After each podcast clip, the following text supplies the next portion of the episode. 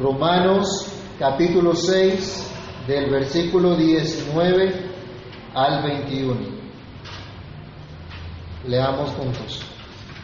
Hablo como humano por vuestra humana debilidad, que así como para iniquidad presentasteis vuestros miembros para servir a la inmundicia y a la iniquidad, así ahora para santificación presentad vuestros miembros para servir a la justicia. Porque cuando erais esclavos del pecado, erais libres acerca de la justicia. Pero ¿qué fruto teníais de aquellas cosas de las cuales ahora os avergonzáis?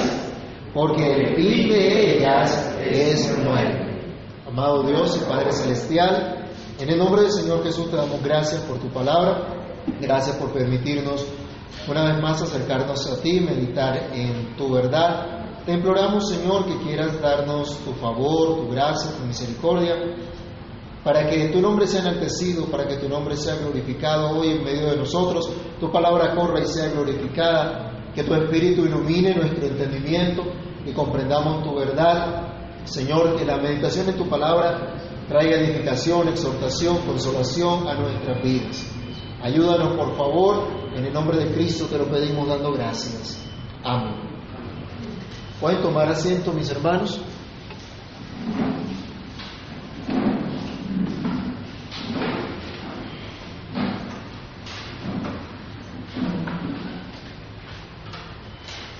El apóstol Pablo nos ha estado hablando de nuestra nueva realidad como creyentes. Esto es que ahora somos siervos de la justicia, gracias a Dios. Somos siervos de la justicia, vimos la semana pasada, al obedecer la fe en Cristo, al haber sido libertados del pecado. Pero no se trata de un mero enunciado teológico, lo que ha hecho el apóstol Pablo, algo apartado de la realidad, algo alejado de la práctica de fe diaria. Los romanos debían armonizar y nosotros debemos armonizar esta declaración maravillosa de esta nueva realidad del creyente con lo que pensamos, con lo que deseamos, con lo que hacemos.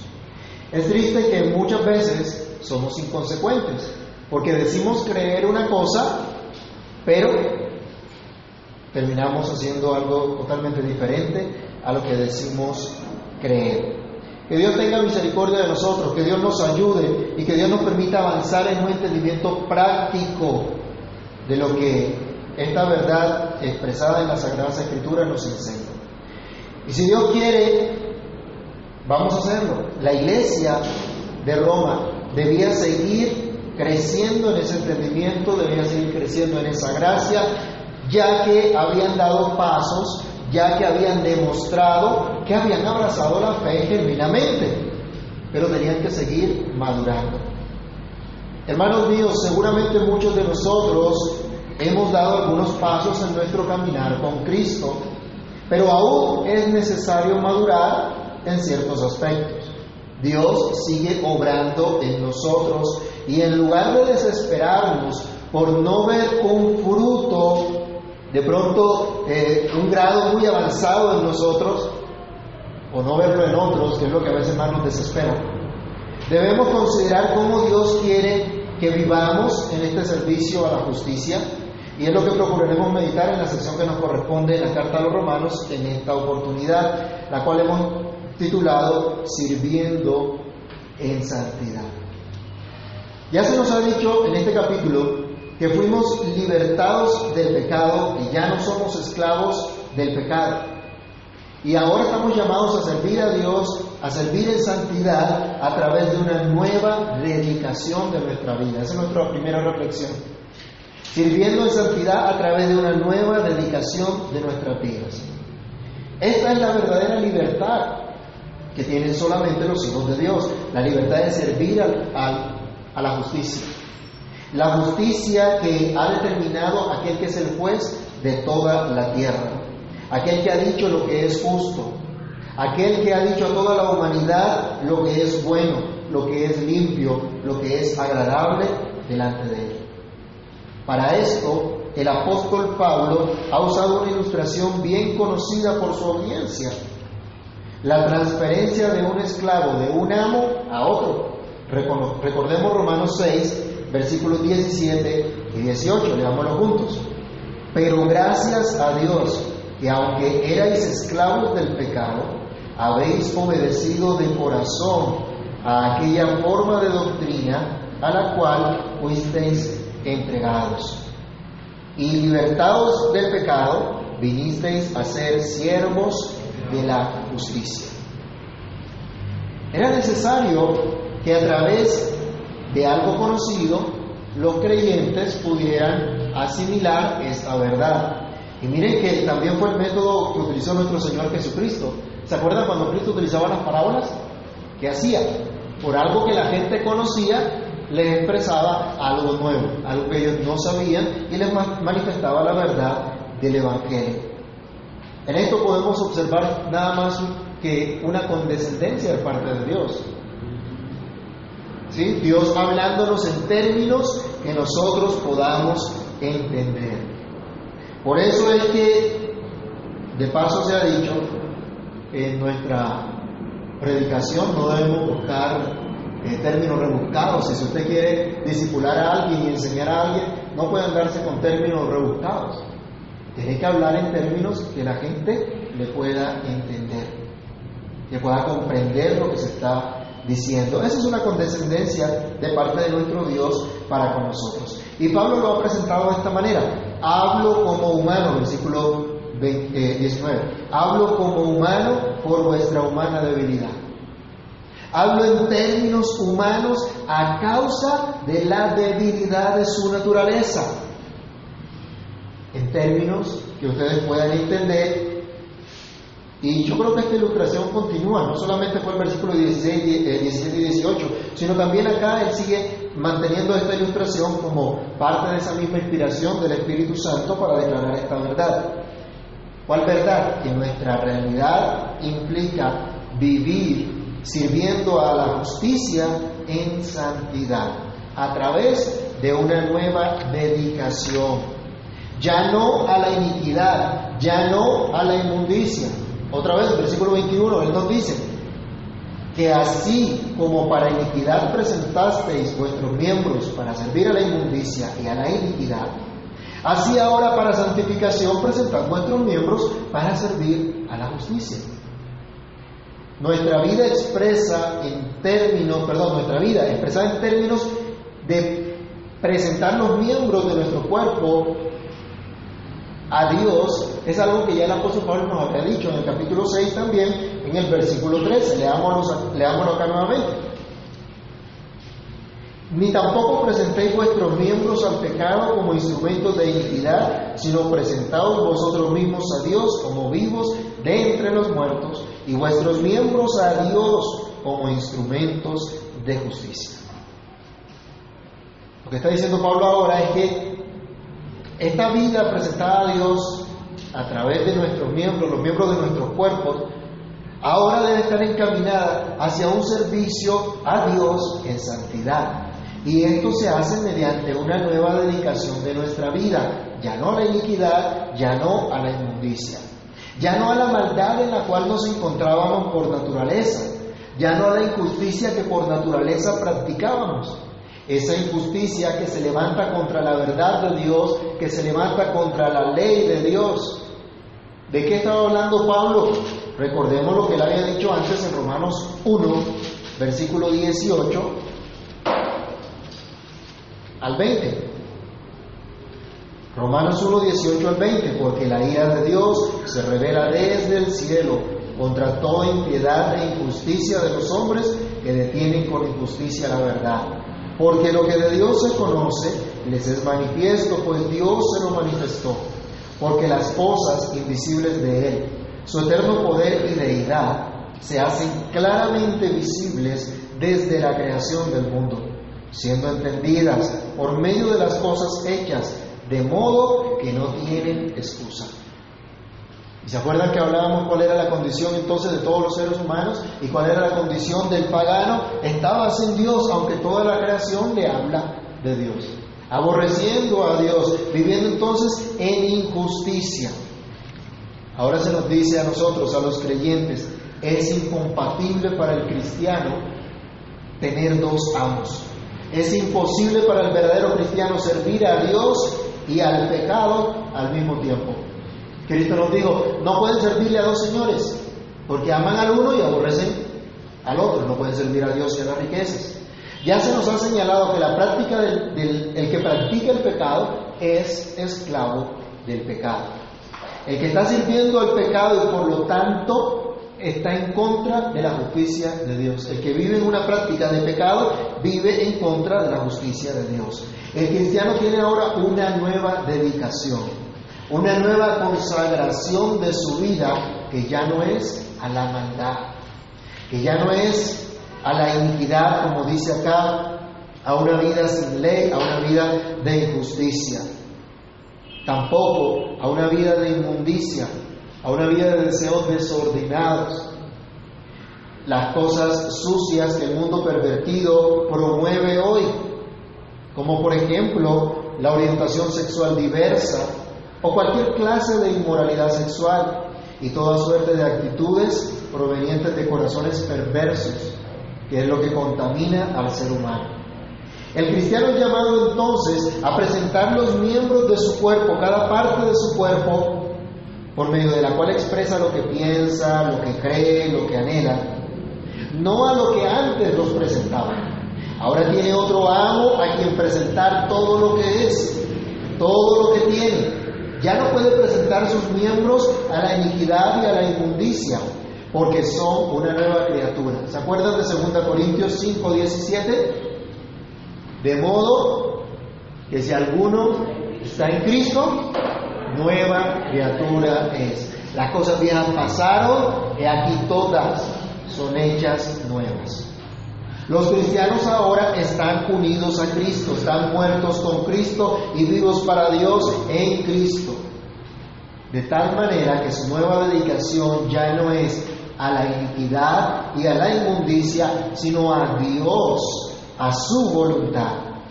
Los miembros del cuerpo del cristiano ahora tienen el deber de ser dedicados por completo a su nuevo amo.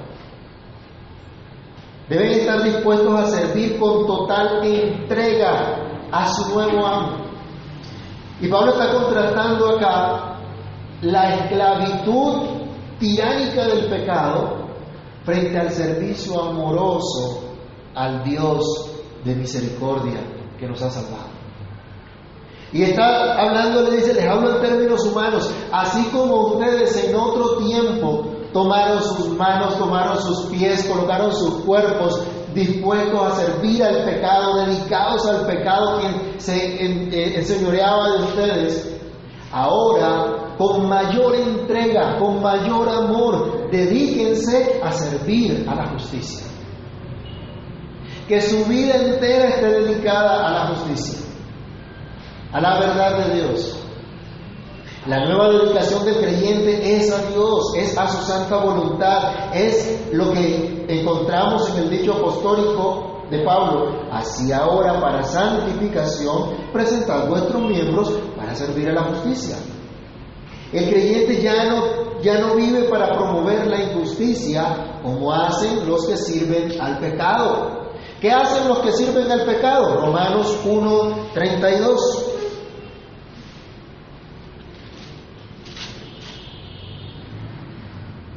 ¿Ya lo tiene? Leámoslo. Quienes habiendo entendido el juicio de Dios, que los que practican tales cosas son dignos de muerte, no solo las hacen, sino que también se complacen con los que las practican. Eso hace que sirve a la justicia, a la injusticia, perdón, promueve la injusticia, promueve la maldad, promueve la violación de la ley, aunque se las den de defensores de la ley.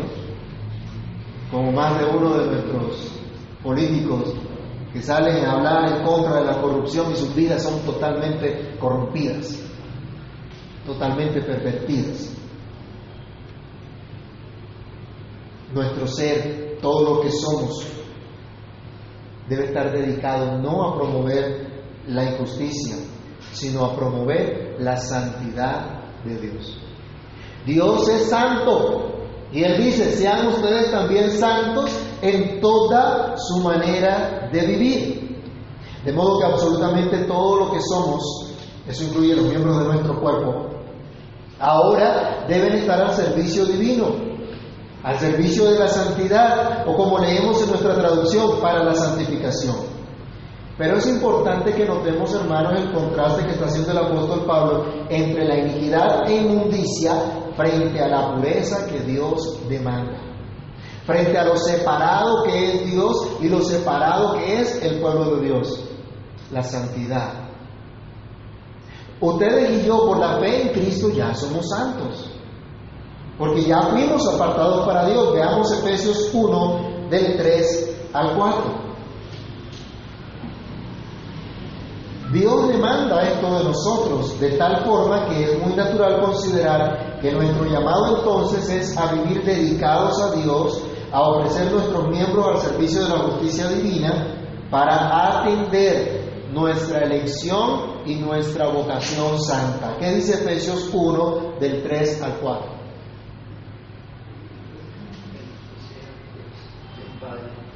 Fuerte.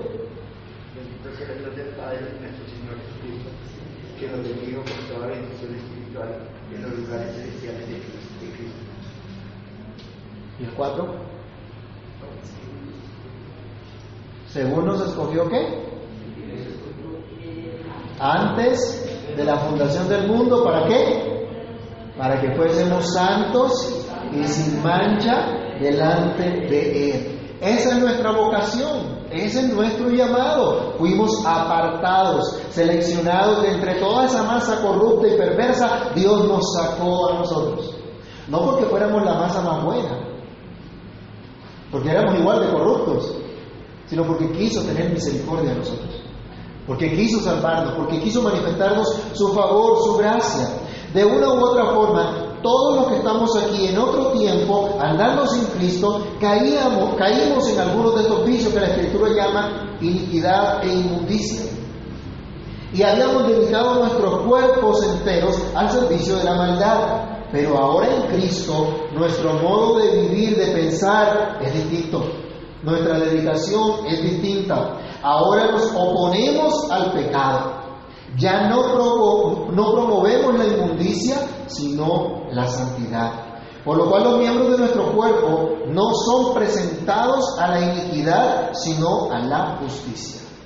Dios ya nos santificó, ya nos apartó para Él en Cristo. Y si ya Dios hizo esto, quiere decir que somos santos en consecuencia. Así que se nos llama a vivir de acuerdo a nuestra nueva condición, de acuerdo a lo que somos en Cristo.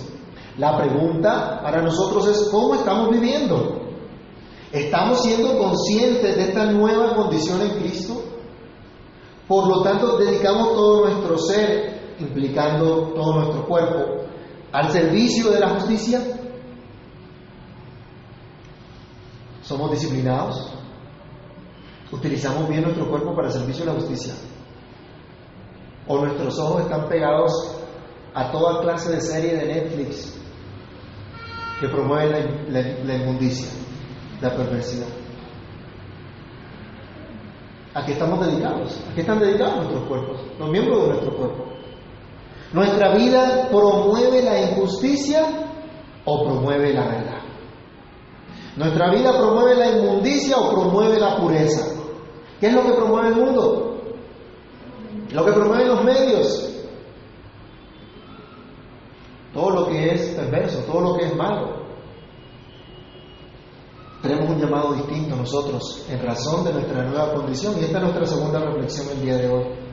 Es necesario considerar nuestro llamado a servir a la justicia en santidad en razón de nuestra nueva condición. Otra vez, vamos a leer Romanos 6, 20 y 21. Porque cuando erais esclavos del pecado, erais libres acerca de la justicia. Pero ¿qué fruto teníais de aquellas cosas de las cuales ahora os avergonzáis? porque el fin de ellas es muerte. Se puede leer también este versículo, ¿qué fruto tenías? El único fruto que podían tener era cosas de las cuales ahora se avergüenzan. Ese es el único fruto que podían tener. Esta es la razón entonces del llamado urgente que está haciendo Pablo, que está haciendo la Escritura, a que consagremos nuestra vida a Dios de acuerdo al llamado que tenemos, a que dediquemos nuestra vida al Señor de acuerdo a lo que Él ha hecho en nosotros, a ser conscientes que toda nuestra vida está dedicada al servicio de la justicia. Y debemos procurar, promover la santidad a la que fuimos llamados, sin la cual nos dice la Escritura, nadie verá al Señor. Ya no somos enemigos de la justicia. Él dice, en otro tiempo, cuando eran esclavos del pecado, estaban libres de la justicia. Cuando éramos esclavos del pecado, no servíamos a la justicia. Nuestro amo no era Dios, sino el pecado. Nuestra consagración no era para con Dios, sino para con el pecado. Y en lugar de promover la santidad, promovíamos la iniquidad. En lugar de estimar la ley de Dios, amábamos el pecado, ya sea que hubiésemos practicado terribles vicios o algunos no tan escandalosos a los ojos de nuestra sociedad corrompida y contaminada por el pecado. Lo cierto es, hermanos, que ahora tenemos una nueva condición ante Dios. ¿Se acuerdan Romanos 5.1? Justificados pues por la fe, tenemos paz para con Dios. Antes promovíamos el pecado, antes promovíamos la injusticia, pero fuimos justificados por Dios. Fuimos libertados de la esclavitud del pecado. Ahora tenemos una posición diferente. Ahora somos vistos por Dios inocentes, justos, en base a la justicia perfecta de Cristo. Así que ya que Dios nos justificó, ahora ya no somos enemigos de la justicia, sino siervos de la justicia, como estudiamos en los versículos inmediatamente anteriores. Ya no somos enemigos de esta justicia que se revela de fe en fe por medio de nuestro Señor Jesucristo. Ya no somos enemigos de la ley de Dios porque ya no hay condenación para nosotros en ella.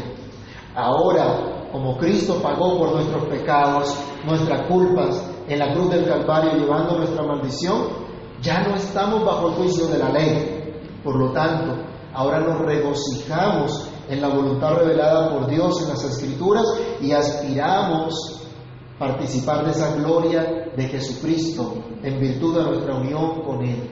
Pablo decía en Romanos 5.2, también nos gloriamos en la esperanza de la gloria de Dios. En esa esperanza de que Cristo vendrá otra vez, estaremos con Él para siempre. Por otro lado, el fruto de la iniquidad solo trae vergüenza. Por eso es que Pablo estaba diciendo, ¿qué fruto tenían? Cuando eran esclavos del pecado eran enemigos de la justicia. Y siendo enemigos de la justicia, ¿qué fruto obtenían? ¿Qué beneficio obtenían? ¿De qué les servía en realidad eso? El mundo nos está hablando de falsos placeres. El mundo está hablando de vivir una vida de placer. Y la gente solo vive para sentirse bien, para sentir placer. Y la gente solo quiere hacer lo que les parece agradable. Si te sientes bien, hazlo. No importa lo que los demás digan. Si te sientes bien, hazlo. Eso es lo que nos dice la Biblia. Ese es el llamado que tenemos nosotros. No.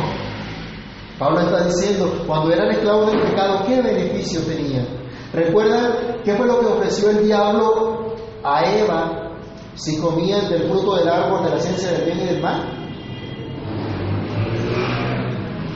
Se van a abrir sus ojos, van a ser como Dios y no van a morir. ¿Y qué había dicho Dios? El día que comas de este fruto, ciertamente morirán. El diablo dice lo contrario, el diablo es mentiroso, siempre ha dicho mentira, desde el principio ha dicho mentira. Por cierto, la mentira es del diablo, usted lo sabe, ¿cierto? Si la mentira es del diablo, ¿podemos nosotros andarnos con mentiras? ¿Andar diciéndonos mentiras entre nosotros? Pablo dice, hablen verdad cada uno con su prójimo, porque son miembros los unos de los otros. El diablo miente desde el principio, la mentira no es de Dios, y los que están acostumbrados a mentir no son los hijos de Dios, sino los hijos del diablo. Ahora que conoces a Dios, o que eres conocido por Él, ahora que conoces la verdad, ¿qué beneficio real te ha podido traer la mentira? ¿Qué beneficio le trajo a Adán y Eva la mentira del diablo? El haber desobedecido, el haberse rebelado contra el santo y amoroso Dios que les había dado todo. ¿No le dio Dios todo a Adán y Eva? La mentira de Satanás es Dios es egoísta, Dios no quiere que tú disfrutes, Dios no quiere que tú tengas libertad, eres un tirano. Ese es el, el, mensaje del marxista, socialista, ¿no? Hay que libertarte de esa tiranía, de la idea de Dios, de la familia. ¿Qué ventaja, qué beneficio le trajo eso a Daniel? Ninguno. No le trajo ningún beneficio. Recordemos Génesis capítulo 3, versículo 10.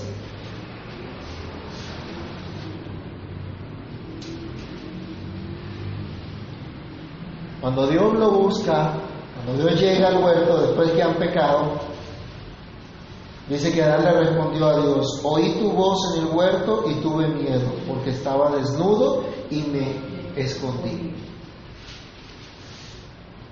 Ah, entonces ¿de qué le sirvió desobedecer a Dios? ¿Qué logró? Romper esa relación con Dios, romper esa comunión con Dios, perder ese privilegio de comunión con Él. Ahora lo único que había recibido era vergüenza. Como creyentes hermanos, conociendo lo que es agradable a Dios, conociendo su palabra, podemos preguntarnos, ¿qué beneficio nos ha traído el pecado? Ninguno. Absolutamente ninguno. Solamente cosas de las cuales hoy nos avergonzamos. El verdadero creyente mira hacia atrás y mira su condición sin Cristo y lo único que puede sentir es vergüenza. Porque si dice, ay, tan chévere como era antes, quiere decir que no ha cambiado. Su corazón sigue en Egipto. ¿Se acuerdan de los que salieron de Egipto deseando los ajos, la cebolla, los pescados? Y dijeron, ay, este maná, esto que viene de Dios ya es tan aburrido. Hay gente que quiere explorar un mundo que aborrece a Dios, un mundo que está en contra de Dios, en lugar de vivir como luminares en este mundo. Hermanos, podemos decir de verdad, ningún beneficio nos ha traído el pecado, sino cosas de las cuales hoy nos avergonzamos cosas de las que quisiéramos jamás haberlas hecho, no precisamente por conservar nuestra buena imagen o reputación, sino por la terrible ofensa, la terrible rebelión contra el santo y buen Dios que también nos ha dado todo, que ha tenido misericordia de nosotros. Un paraíso maravilloso hizo Dios para Adán y Eva, pero ¿qué hicieron? Se rebelaron contra Dios. Y hermanos, la verdad es que a veces no es distinto lo que hacemos nosotros. ¿Cuánta misericordia ha tenido Dios con nosotros? ¿Cuánta fidelidad? ¿Cuánta bondad? Pablo nos lleva a reflexionar. El fruto del pecado no trae un verdadero bienestar para nosotros. Al contrario, son motivo de vergüenza para nosotros. Porque ese fruto del pecado, de la iniquidad, conduce a la muerte malos pensamientos, malas palabras, malas acciones, malos hábitos, conducen irremediablemente a la muerte, estando esclavos del pecado. Nuestra condición era de muerte espiritual, alejados de Dios. La Biblia nos dice que Dios nos dio vida cuando qué? Cuando estábamos muertos en nuestros delitos y pecados, expuestos a la condenación eterna, a morir físicamente en esa condición de pecado, sin la posibilidad de redención. ¿A qué se exponen los que practican toda suerte de inmoralidad sexual bajo el lema de vivir su sexualidad o de ejercer su derecho al libre desarrollo de su personalidad? Que hablen los médicos en los, en los países donde se ha promovido el aborto, la promiscuidad y el homosexualismo. ¿Qué ha traído esto? De seguro, y yo los reto hermanos a que hagan esta investigación, De seguro que estas prácticas superan a las muertes por COVID-19 o sus variantes. Pero para eso si no imponen distanciamiento social ni aislamiento. Y trae más muerte. Hermanos, ese camino de muerte, ese camino lleno de vergüenza, era el que muchos de nosotros andábamos. Pero por la gracia de Dios fuimos libertados del pecado y fuimos constituidos siervos de la justicia. Y hoy sentimos vergüenza de ese camino de ignorancia y de esas prácticas de pecado cuyo resultado era únicamente la muerte. Ahora somos nueva criatura. Ahora tenemos nueva consagración. Ahora tenemos nueva condición, por lo cual servimos a la justicia de Dios, servimos en santidad. Ahora dedicamos los miembros de nuestro cuerpo al servicio de la justicia para promover la santidad. Ahora entendemos que el pecado solo produce vergüenza, que solo conduce a la muerte. Por ello, urgentemente procuramos atender nuestro llamado de vivir conforme a nuestra santa elección y vocación. De esto continuaremos hablando en los versículos 22 y 23. Pero hasta aquí debemos considerar, hermanos míos, a lo que realmente nos conduce la doctrina de la justificación por la fe. La doctrina de la salvación por gracia mediante la fe. No nos conduce a una vida de libertinaje, sino de dedicación a Dios. Una vida de continuo sirviendo en santidad, en la promoción de la santidad, practicando la justicia de Dios. Dios quiere darnos el entendimiento que necesitamos para ir a nuestros hogares a practicar esta justicia, para promover esta santidad, para que no se quede en nuestro auditorio solamente esta meditación, sino que lo llevemos a nuestro trato con los más cercanos para que evidenciemos que ahora somos siervos de la justicia que están sirviendo a Dios en santidad. Oremos. Amantísimo Padre que estás en los cielos, en el nombre del Señor Jesús te damos gracias por tu palabra, gracias por hablar a nuestras vidas a través de ella, por ayudarnos y socorrernos, por recordarnos nuestro llamado, Señor. Ayúdanos, ayúdanos a encontrar esta maravillosa gracia tuya que nos conduce no a la muerte como nos conducía el pecado, sino a la justicia, a la verdad tuya. Ayúdanos, Señor, a entender el camino que tú has determinado para nosotros, la condición que ahora tenemos, para que podamos vivir conforme a ella. Dios mío, que nos des la gracia de entender tu palabra, de entender la fe y obedecer realmente esta fe. Que te sirvamos, que te sigamos, que te podamos honrar, que te podamos glorificar. Sin ti nada somos, sin ti nada podemos hacer, pero creemos, Señor, que por tu gracia hoy nos has permitido meditar en esta palabra y sabemos que tú estarás obrando en nuestros corazones para tu gloria y tu honra. Que la dicha de tu perdón, que la dicha de la justificación por la fe nos conduzca cada día a una vida que más y más se ajusta a tu verdad, que más y más busca agradarte a ti, mostrando al Dios Santo, mostrando al Dios vivo y verdadero, al Dios Todopoderoso. En tu mano nos colocamos pidiendo tu ayuda y tu favor, en el nombre de Cristo Jesús. Amén y amén.